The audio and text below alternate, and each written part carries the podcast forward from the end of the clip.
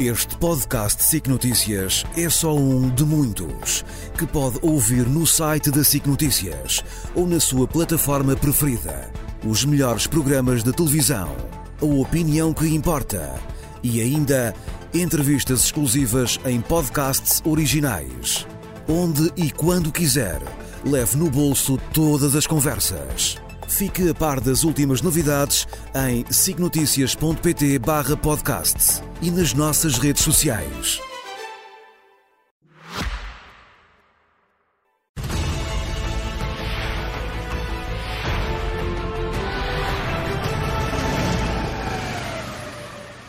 Com José Milhazes, boa noite, José Milhazes claro. e Nuno Rogério, claro. boa noite, Nuno. Começamos por ti, eh, porque Joe Biden, como já aqui dissemos, chega amanhã a Israel, vai também obviamente, à Jordânia e uh, o Henrique Zimmermann, ainda há pouco em direto, ele apurou que ele traz na bagagem um acordo para ajudar também os que estão no sul de Gaza e poder uhum. fazer a abertura da fronteira para entrar ajuda humanitária.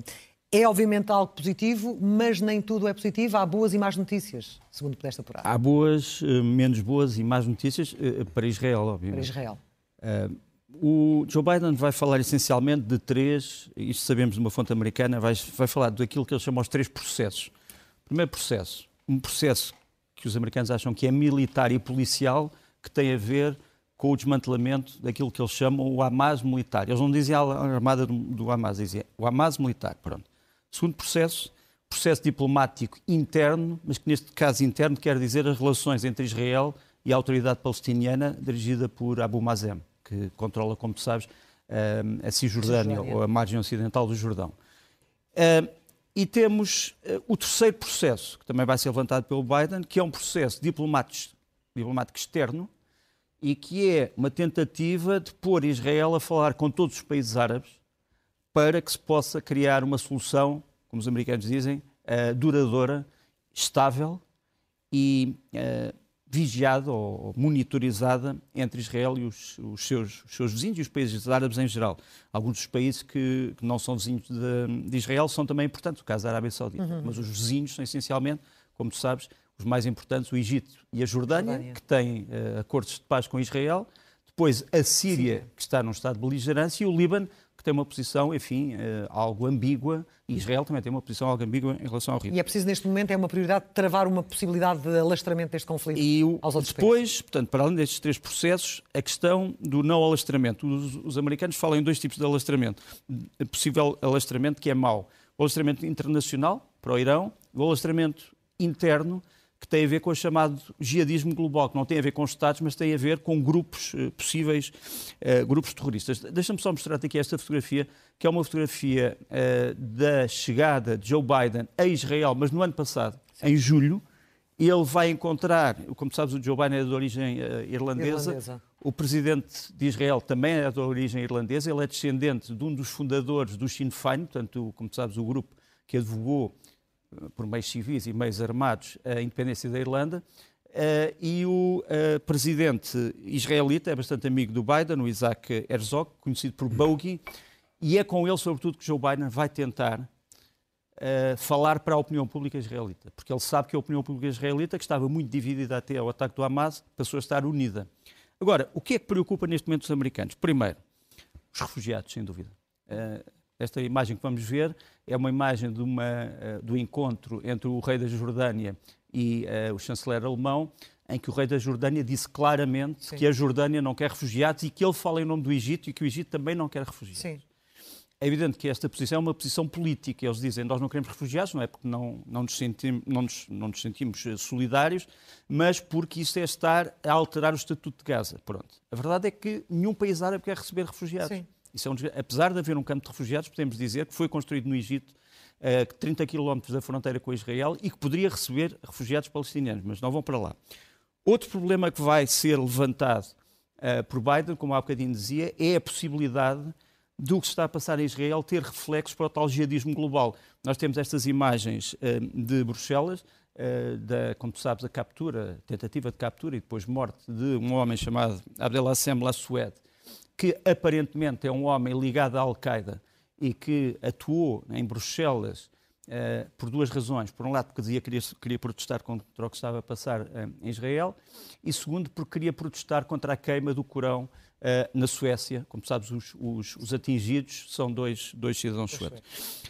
Um dos grandes problemas que Biden também vai trazer é como é que se pode destruir o Hamas militar e depois o que é que se vai fazer com o Hamas civil? É que o Hamas militar, segundo as contas americanas, são 550 oficiais superiores, aquilo que poderíamos chamar generais. 5 mil oficiais operacionais, portanto, tenentes coronéis, coronéis, etc. 80 mil soldados. Uh, 20 mil outros, outros tipos de operacionais, pessoas dos serviços secretos, polícia militar, etc. E, uh, e depois tem, tem a Jihad Islâmica Palestiniana, que tem cerca de 5 mil homens. Portanto, para Israel uh, eliminar esta estrutura, é preciso um esforço enorme. Estamos a falar de quase 100 mil pessoas, ou mais de 100 mil pessoas. E daí o facto até do próprio embaixador de Israel em Portugal ter eh, dito que a possibilidade de, de esta, desta incursão terrestre para eliminar o Hamas, ou seja, qual for, vai ser algo que vai durar bastante tempo e que não é uma questão de semanas, usando a expressão que ele que ele usou há pouco. Não, mas eu volto ao, ao, mesmo. O grande problema é saber o que é que vai acontecer ao Hamas depois de ser destruída a sua parte. Imaginemos que é destruída a parte militar, mas depois o que é que se faz do resto? Para, para já Fica eliminar e depois todo... pensa-se no resto, não é? Para já este é o objetivo uh, de, para, para fazer pagar, por assim dizer, por aquele ataque de 7 de outubro. Entretanto, temos uma nova frente também mas, a norte claro, com o Hezbollah. Deixa-me só interromper, mas o direito internacional não cobra a chamada vingança. Pois. O que cobre é a defesa coletiva e, portanto, Israel tem que atuar sob os princípios claro. de autodefesa coletiva e não sob o princípio de vingança bíblica ou outra qualquer. Mas quando ouves as declarações que vêm de Israel, isso está subjacente uh, à maior parte okay. das declarações que ouvimos. Os dirigentes israelitas não podem despir a sua pele histórica. Pois. Mas olha, em relação ao norte, como eu falava, temos uh, aquela, aquela frente com, com o problemático Hezbollah também uhum. e com Israel a evacuar uma série de localidades muito próximo da Exato. fronteira. Mas para já o que eu acho que, que, tem que se esclarecer é o que é que se vai passar em Gaza no que toca à evacuação de Gaza. Nós temos aqui um, um mapa que é o mapa dos dois corredores que os israelitas uh, afirmam estarem libertos para as pessoas saírem do norte para o sul. São aqueles dois uh, corredores em torno das vias de Al-Rashid, que ficam ao pé do mar do Mediterrâneo, e de Salah al-Din, que é mais interior.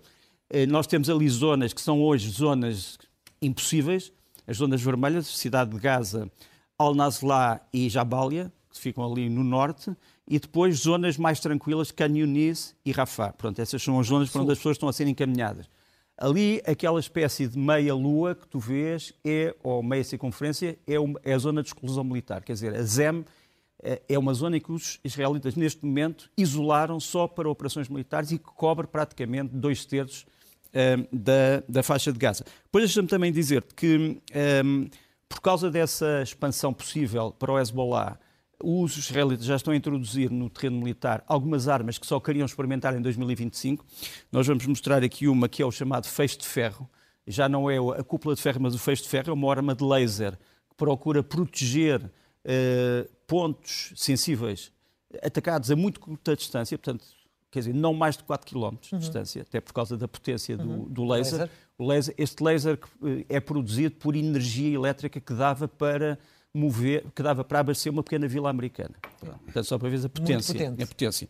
Uh, Deixa-me só situar-te o laser na defesa antiaérea ou antimíssil uh, israelita. Várias pessoas me têm perguntado. Os israelitas têm, no fundo, estes sistemas todos que nos aparecem aqui. Portanto, têm o sistema, o Iron Dome, portanto, a cúpula de ferro, que é um sistema que vai até 70 km. Depois tem a chamada funda de Davi, que é o sistema que vai até 300. Depois tem os dois sistemas Arrow, que vão de 1 mil km a 2 mil km. E ali por cima tens o tal uh, sistema de laser que para curtíssima distância. Portanto, é isto, no fundo, que neste momento Israel tem para se proteger. Muito bem. José Milhares, agora contigo até fala-se muito aqui da hipocrisia um, de outros países em relação a este conflito e tu queres precisamente falar sobre isso, da hipocrisia nas Olha, relações internacionais. Eh, sim, mas antes eu gostaria de dizer que uh, o ataque ao hospital que ocorreu há pouco tempo atrás, uh, eu não vou falar de quem é o autor, isso tem que ser apurado obrigatoriamente e seria bom que Israel o fizesse o mais rapidamente possível, mas Uh, isto poderá complicar um pouco a situação e mesmo as conversações de Biden com os países, os países vizinhos uh, de Israel. porque se foi Israel o autor, eu penso que foi um, um suicídio diplomático da parte de Israel. Uh, agora, se foi o Hamas, isso aí, a história é outra. É mais uma coisa que vem comprometer um grupo terrorista que é capaz de tudo. Por isso, seria bom que isto ficasse esclarecido. Sim. Agora, quanto à hipocrisia, é impressionante, por exemplo, a posição russa e chinesa. E eu falo nisto porque os camaradas Pu e Si hoje eh, se reuniram em eh, Pequim. E depois temos a posição chinesa, aqui representada pelo senhor Wang Yi, que é um ministro dos negócios estrangeiros chinês, que condena todas as ações que prejudiquem a população civil, visto que elas são contra a consciência humana e violem as normas fundamentais de direito internacional. Bem, eu assinaria por baixo estas palavras. Mas reparem uma coisa: uh, toda a gente se esquece que a China martiriza a região nordeste autónoma de Xinjiang, onde vivem mais de 8 milhões de, de muçulmanos. muçulmanos e se dizem que Gaza é um campo de concentração a céu aberto, Xinjiang são vários campos de concentração para, como eles, como dizem os chineses à velha maneira maoísta stalinista, para uh, reeducar uh, os habitantes desta região autónoma que até historicamente ela não deveria pertencer uh, à China. Quanto à Rússia, nós sabemos quais são os métodos utilizados por Vladimir Putin na Ucrânia, por isso ele nem sequer, tanto como os chineses, não condenaram o Hamas, não pronunciaram a palavra Hamas, o que também é uh, consciente. E, os métodos... e veio criticar uh, e condenar o, o ataque que fa... os ataques que fazem vítimas civis. Sim, mas sem o Hamas. Uhum. Mas como tu sabes, ele tem cometido crimes hediondos na Ucrânia e, uh, e dentro da própria Rússia, nós estamos a ver, a observar que os opositores de Putin estão praticamente a desaparecer ou nas cadeias ou mortos.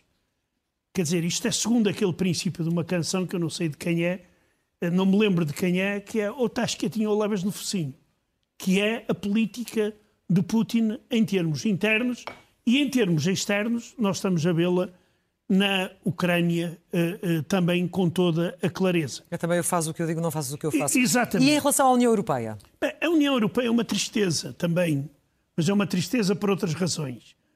Porque para tomar uma decisão, e uma decisão sensata e unânime, leva muito tempo. E depois nós temos uh, aquilo a que eu chamaria cromos, como é o caso do primeiro-ministro húngaro, que foi lamber as botas a Putin em Pequim e não só as botas. Eu não, não, não vou mais longe, mas toda a gente entende o que eu quero dizer.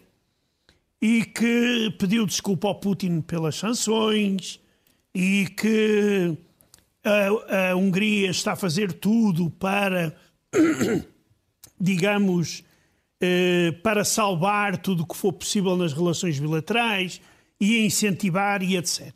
Mas exemplos destes nós temos Outro exemplo. A Procuradoria dos Países Baixos multou quatro empresas e oito pessoas holandesas por terem ajudado a construir a ponte que liga a Rússia à Crimeia ocupada. Sublinhou-se, lá na decisão, que a ponte foi construída graças eh, parcialmente ao emprego de conhecimentos e experiências holandesas. Agora, atenção às penas as pessoas foram condenadas a realizarem trabalhos para a comunidade de 20 a 60 horas e as empresas é uma multa de 160 mil euros. Isto até parece a justiça uh, portuguesa. E depois temos o caso ontem daquele assassinato dos dois eh, cidadãos suecos na Bélgica que nos leva a pensar que a, a, a União Europeia não se preocupa muito com a segurança dos seus cidadãos. Temos um homem que vive ilegalmente porque não foi autorizado a residir na Bélgica. Temos um homem que as autoridades sabem que se dedica a tráfico humano, que está ligado a organizações uh, extremistas. E mesmo assim, só andam à caça dele quando ele, depois de ele matar duas pessoas. Quer dizer, isto aqui não se entende. Não se entende.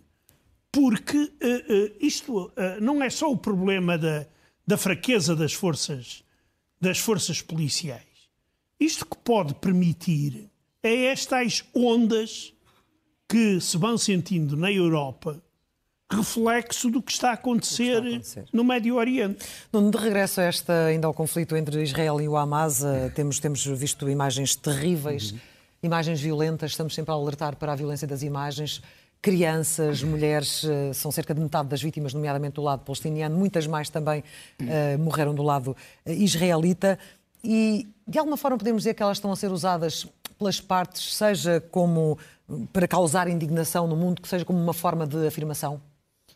de força. Infelizmente, infelizmente, sim, infelizmente as crianças e os reféns estão a ser usados eh, para uma campanha política, sem dúvida. Nós, para já, não sabemos ainda quantos reféns é que existem dentro de Gaza. O Hamas diz que são mais do que aqueles que diz Israel. O Hamas diz cerca de 300, 250, 300 e Israel diz 199. O grande problema é que ainda não há dados certos sobre as pessoas desaparecidas. E, claro. portanto, não havendo, não sabemos se eles também são reféns ou não. Um, infelizmente, faz parte da cultura política uh, do Hamas eh, este tipo de atitudes que vamos mostrar aqui. Eh, o uso de crianças como os primeiros combatentes da primeira linha. Aqui tens um pai que envia o seu filho para uma barreira de, do exército israelita para que ele possa ir mostrar o que é a verdadeira luta pela liberdade da Palestina. E a criancinha lá vai, depois é acardinhada pelos israelitas, mas de qualquer maneira, uh, isto faz parte um bocadinho da ideia, eu estou a criar o meu filho para que ele seja já um combatente pela liberdade. Eu não vou fazer... Para que seja um mártir que seja um mar. Eu não vou aqui fazer comentários sobre essa parte de cultura política, mas é importante perceber que ela existe. Uh, não vou aqui moralizar, não vou aqui um, ehm, tentar explicar porque é que isto é assim ao fim de muitos séculos, mas a verdade é que isto é assim e, e obviamente que choca a, a consciência uh, a consciência dita ocidental, assim como o Zé Milhares há bocado estava a dizer que não se percebe muito bem porque é que a polícia é tão leniente em relação a determinadas pessoas no Ocidente, Há só uma resposta, é que os, o Ocidente, as, as, uh, os países ocidentais não estão habituados a viver em estado de emergência, nem em estado de sítio, nem em estado de polícia, e não estão habituados a ter polícias nas ruas todos os dias. Estão mais habituados à não existência de polícias. Uh, depois, deixa-me também mostrar-te que, uh, infelizmente, o Hamas está a usar símbolos daquilo que eles chamam o imperialismo americano, por exemplo, o Mickey Mouse, para explicar a luta às crianças, no fundo explicando o que é um genocídio, no fundo explicando porque é que a Palestina, segundo o Hamas, a visão do Hamas, que não é a visão, obviamente, da autoridade palestiniana, chegará no fundo ao paraíso, porque é que politicamente o Hamas é o bom e Israel o mau, porque é que politicamente Israel deve desaparecer ehm, eh, da, história, da história humana usando realmente o tal, o tal personagem do Mickey Mouse do Walt Disney. Imagino que não tenham sido pagas nenhum tipo de royalties uh, à Disney para, para que isto seja feito. Depois, eh, já aqui referiste a questão do Paddy Cosgrave, Sim. que eh, vem trazer ao de cima um problema de saber que palavras é que podem ser usadas neste momento. Uhum. Paddy Cosgrave realmente veio dizer uma coisa que todas as pessoas dirão o que é. Quer dizer, os crimes de guerra não podem ter crimes de guerra bons e crimes de guerra claro. maus. Todos diriam. Agora, o problema é que ele não atribuiu nada ao Hamas. No, neste comunicado que ele fez, que é um comunicado em que ele pede desculpa, pede muita desculpa, meia culpa, meia máxima culpa, ele vem dizer, sim senhor, eu condeno o Hamas, condeno as coisas perfeitamente incríveis, eu sou a favor do Estado, do Estado israelita, portanto não, não quero que ele seja extinto, sou a favor de dois Estados, portanto faz, no fundo, uma espécie de um ato de contrição. Aparentemente, o Estado israelita, através do seu embaixador em Lisboa, já disse que isto é muito pouco e muito tarde. Uhum. E, portanto, se as, se as empresas israelitas e se as personalidades israelitas da área da tecnologia de informação não vêm, é um grande revés para o Web Summit, porque, como deves saber, eh, é naquela área do mundo que tem crescido mais, em cooperação, por exemplo, com a Arábia Saudita, com a Índia, com outros países, aí tem crescido mais este, este tipo de participação. E, portanto, seria mau para o Web Summit. Por fim, deixa-me só mostrar-te que um, ehm, os reféns, neste momento, são uma espécie de moeda de troca. O Hamas já disse que eles não são reféns, que são prisioneiros de guerra. Depois voltou a dizer, não, são reféns e nós queremos trocá-lo por pessoas que nós temos presos. E agora já disse, há meia hora, uma coisa que não estávamos à espera, que é o Hamas já disse, se Israel parar os ataques, nós libertamos todos os reféns. Não sei se já demos isto no ar, mas foi a última notícia que me chegou. E tens aqui, realmente, alguns reféns a serem já usados dizendo ah, estamos a tratá-los muito bem, realmente trouxemos-los para aqui, mas é só para os proteger. Isto é uma refém de origem francesa e israelita. Sim, sim. Uh, e isto impressiona, assim como também impressiona saber que mais tarde ou mais cedo as 20 ou 25 unidades israelitas especializadas na, na, na, na libertação de reféns que se estão a treinar e mais tarde ou mais cedo vão intervir nesta situação. Esperemos que possam intervir uh, não uh, havendo vítimas colaterais. Isto é a chamada Casa da Morte. Quem já, treinou, quem já foi ao SGOI, ao Grupo de Operações Especiais da PSP, ver, sabe como é que isto acontece. Tens que entrar numa sala em que tens que matar o mal mas não podes, eh, não podes atingir a vítima que fica a 30 centímetros claro. ou 40 centímetros do mal. E esse treino está neste momento a decorrer, como aliás mostrávamos ontem também numa reportagem da Sky News. Zé Milhazes, vamos voltar ao Sr. Putin, porque o Sr. Putin, na véspera da, da ida à China, eh, decidiu deixar claro quem são os verdadeiros líderes do mundo e quem são os uh, que estão uh, a prazo, ou temporários, chamemos-lhe assim. Exato. Isto é absolutamente alucinante o Sr. Putin deve viver mesmo num mundo criado para ele próprio, porque além de ter é, a forma como ele diz, é um sem-vergonha, como eu costumo dizer, e ele diz que neste mundo há apenas dois grandes líderes. A ele, ele próprio. que tomam decisões ponderadas, avaliam a situação, olham para o futuro.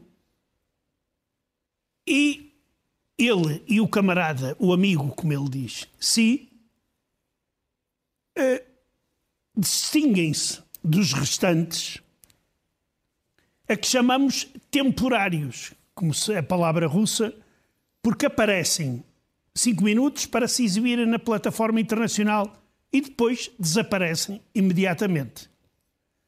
Ora, Putin já lá está há 23 anos. O camarada si, eu não sei quantos anos lá vai estar, mas também não vai estar 5 minutos. Mas já, já tratou de, de é, é, claro. com que, com que essa permanência seja durante e, longos e, anos. Sim. Exatamente. Mas aqui há algumas coisas que não encaixam bem. É que eu penso que o ditador chinês olha para isto e ri-se. Quer dizer, porque Putin não está para os chineses ao nível do camarada Si. Porque o camarada Si é o único, é lógico. E não é, talvez por acaso, não sei se isso faz parte da, de, digamos, da, da diplomacia chinesa, mas o facto é que Putin foi recebido no aeroporto pelo ministro do Comércio da China.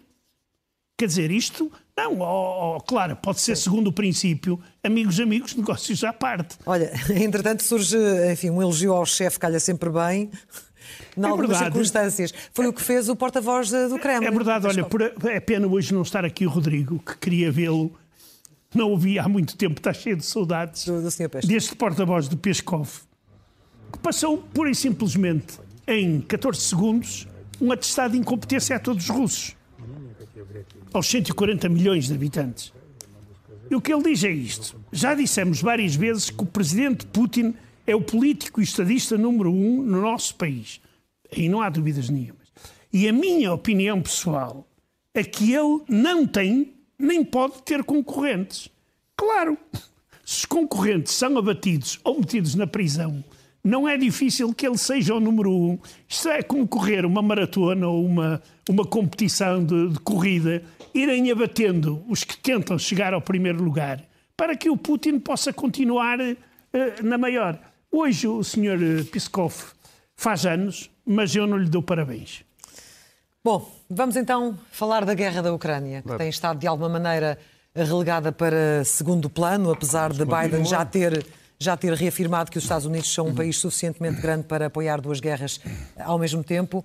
Uh, no, no, terreno, já vais dizer-nos o que é que se passa, mas para já hoje houve um ataque com o uso de, de um equipamento que não era suposto não. a Ucrânia estar na sua posse. A Ucrânia utilizou pela primeira vez, está confirmado, aliás foi confirmado pelo chefe de Estado-Maior-General das Forças Armadas ucranianas, General Zaluzny, e também pelo presidente ucraniano Zelensky, que os Estados Unidos já forneceram os tais mísseis ATACMS, portanto um, um míssil de longo alcance que pode ser a, a, disparado a partir dos HIMARS, e também dos M270, que é um sistema parecido de lagartas, e que tem, não tem o alcance que se esperava, porque são modelos mais antigos, são modelos dos anos 90, Uh, mas tem um alcance de cerca de 200 km, não os 300 km hum. que se esperava, entre 185 e 200. Mesmo assim, produziu grandes estragos. Vamos mostrar aqui. Uh, atingiu duas, dois, dois, duas bases aéreas, uma base aérea de helicópteros em Berdiansk, uh, aqui está o começo do ataque. Destru estão destruídos pelo menos entre 9 a 12 helicópteros o que é praticamente uma grande parte da força de apoio à infantaria russa naquela zona. E depois também em Luansk, vamos mostrar aqui o mapa, portanto o mapa dos dois ataques. Uh, Luansk também tem uma base aérea. Aliás, houve dois campos uh, aéreos destruídos em Luansk. O que nos aparece ali em cima onde há o Museu da Aviação e o que aparece em baixo, que é a base aérea. Ali estão os restos de um ataque e em baixo está o ataque a Berdiansk. Uh, tudo isto uh, surpreendeu muito a Rússia porque não sabia que oficialmente já havia os tais ataques. Uhum. E, mais uma vez, voltamos, há muito material que entra na Ucrânia só é anunciado muito depois de ter começado a ser usado. Uh, os, os, russos também sabem que a Ucrânia está a usar armas que eles nem sequer sabem bem quais são. Isto é uma cena em Zaporizhia em que um carro de combate T-80 russo nem é não só destruído, mas a, a, a, a torre do carro e a sua peça, portanto o canhão, se quisermos, do carro, ficam enterrados uh, no solo. E os russos que comentam isto dizem, mas isto é, isto é a bruxa, isto é a Baba Yaga, nós não sabemos exatamente quem é que fez, que, que tipo de arma é que pode ter feito isto. E realmente é uma das armas que está também uh, a ser usada. Depois, gostava de trazer aqui as opiniões do presidente Putin um, sobre o que está a passar em Avdivka. Uh, ele já não diz que há uma vitória russa em Avdivka, já diz que é uma defesa ativa. Estamos numa fase de defesa ativa em que estamos a melhorar as nossas. Isto é o, é o entrevistador, geralmente de serviço, que põe todas as perguntas convenientes. Uh, o Zé Milhar estava há bocado a dizer que o Putin tem uma série de qualidades. A qualidade dele principal é a durabilidade, já dura há muito tempo. Isso faz lembrar a famosa frase do Muammar Gaddafi que diz que democracia não vem de povo, vem de cadeira. É a ação da pessoa estar na mesma cadeira durante todo o tempo. Isso foi dito pelo Gaddafi. E, é a noção, e acabou mal. É, é, acabou mal. Mas deixa-me só mostrar que a Avdivka, isto é a versão do Sr. Putin, mas depois o que se passa na realidade é este vídeo que vamos mostrar com dezenas, vamos ver se não serão uh, centenas de veículos russos a serem destruídos precisamente na tentativa de tomar aquela vila ucraniana. Já agora vamos mostrar isto no mapa. Já aqui tínhamos dito que a Avdivka é fundamental para o controle de Donetsk, do Oblast e da cidade de Donetsk. Aqui estão as unidades uh, vermelhas russas que estão a proteger Donetsk. Aquele círculo azul é o círculo da Avdivka que está a ser, uh, no fundo, atacada. A cidade de Donetsk está ali no círculo vermelho. E estas são os últimos, uh, últimos dados de, de baixas materiais da Rússia e da Ucrânia. Desde 12 a 17 de outubro. 85 uh, veículos russos perdidos, incluindo 17 carros de combate, e a Ucrânia perdeu 33, incluindo 9 carros de combate. Continua o tal desequilíbrio. Uhum. Quer dizer, a força atacante uh, está a perder menos do que a força atacada. atacada. José Milhazes, entretanto, uma panificadora na Sibéria decidiu ajudar ao esforço de guerra e não foi a fazer pães para os militares. Uh, não, eles continuam a fabricar pães. Mas, além disso, começaram também a fabricar drones para mandar para a frente. Aqui temos os pães, todos saborosos, e a seguir depois vêm uh, os drones. Uh, e, uh, segundo o autor da reportagem, cá está, um, um putinista também muito convicto, ao saírem da linha da produção, ele afirma que os drones têm o cheirinho do pão fresco. Estão mesmo encostadinhos. É, é verdade. E são quase do mesmo tamanho. É verdade. Mas eu, eu queria aqui lembrar uma frase de um antigo primeiro-ministro russo, que era um grande filósofo também, o Viktor Chernomyrdin, que dizia: sempre que tentamos fazer algo de inovador, o resultado é sempre o mesmo. Uma metralhadora Kalashnikov. Nuno, a fechar, do teu lado, a, a fechar. de mais uma escola na Ucrânia. É, é triste. É uma, voltamos às crianças. Uma criança ucraniana que passa em frente à escola onde costumava ter aulas e vê a escola destruída e esta é a reação. Ты за садиком плачешь, да? Да. Що суйде, Маша? É muito, é muito pequenina. Obviamente isto é desolador para, para um adulto, quanto mais para uma criança. Tão pequena que, que chora ao passar junto à escola que vê destruída. Que obviamente nem lhe custa acreditar. É desolador. José Milhazes, uh, para fechar do teu lado, uh, bom, parece que, temos um, parece que temos um novo santo Exato. na Rússia, se bem que só para alguns. Exato. Um santo mas, improvável. Mas já faz milagres. Já faz milagres. Uh, após a queda do avião de Prigozhin, em que ele morreu, os seus seguidores decidiram fazer um ícone ortodoxo de Prigozhin e levando ao altar. E a coisa mais interessante, segundo os seguidores e segundo este vídeo, a, imagem de Prigozhin começou a chorar lágrimas de sangue. Ou seja, Tal como a Virgem. Exa exatamente. Que isto é um sinal milagroso e que algo vai acontecer. Para alguns, trata-se de mais uma desgraça que Prigozhin está a anunciar. Bem, no mundo em que vivemos, eu já não sei que maior desgraça ainda pode acontecer. Prigogine disse ao seu lugar-tenente o seguinte: Nós sabemos que o nosso lugar não é no céu, é no inferno, mas queremos ser um dos melhores no inferno. Só para dizer com que pessoa é que estamos a lidar. Fica, fica a mensagem para os vivos. Uh, José Milhazes, Nuno Rogério, muito obrigada. Até à próxima. Obrigado, até à próxima. Regressa na sexta-feira.